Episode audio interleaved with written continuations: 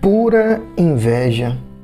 Pense num sentimento terrível que pode tomar qualquer ser humano de assalto e controlar as emoções a ponto de conduzir a pessoa a uma atitude extrema. Porque a inveja nada mais é do que o desejo ardente de tomar para si a condição do outro. Nem que para isso é, venha a neutralizar o outro é, com uma prisão ou até mesmo com a morte.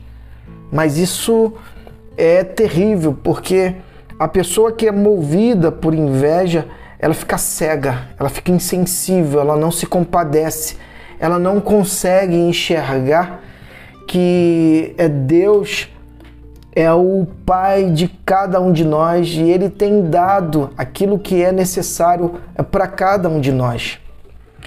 Marcos capítulo 15, a partir do versículo 1.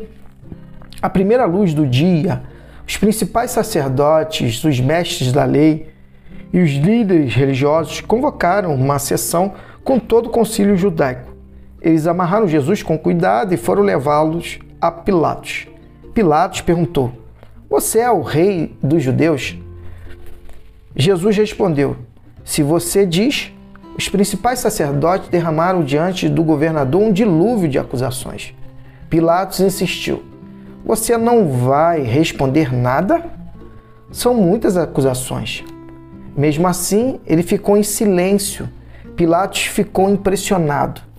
Havia um costume de se libertar um prisioneiro na festa, qualquer um que o povo pedisse. Na ocasião, havia um outro prisioneiro, chamado Barrabás preso com revoltosos que haviam cometido assassinato num levante contra Roma. A multidão logo iria apresentar seu pedido. E Pilatos se antecipou a eles. Vocês querem que eu liberte o rei dos judeus? O governador sabia que fora por pura inveja que os sacerdotes haviam entregado Jesus. Pura inveja.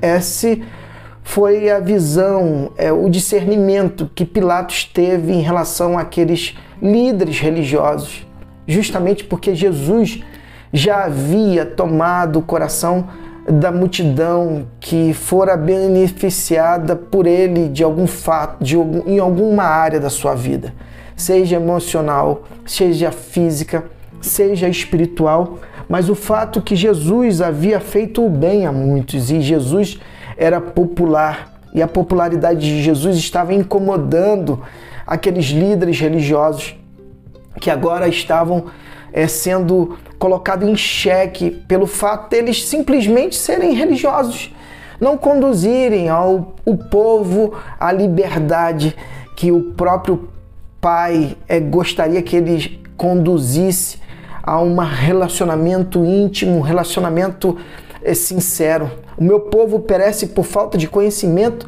justamente pelo fato da liderança não ensinar o povo a ser é, íntimo de Deus, na intimidade é, de seus lares, do seu quarto, do seu aposento, no seu caminhar, no seu viver.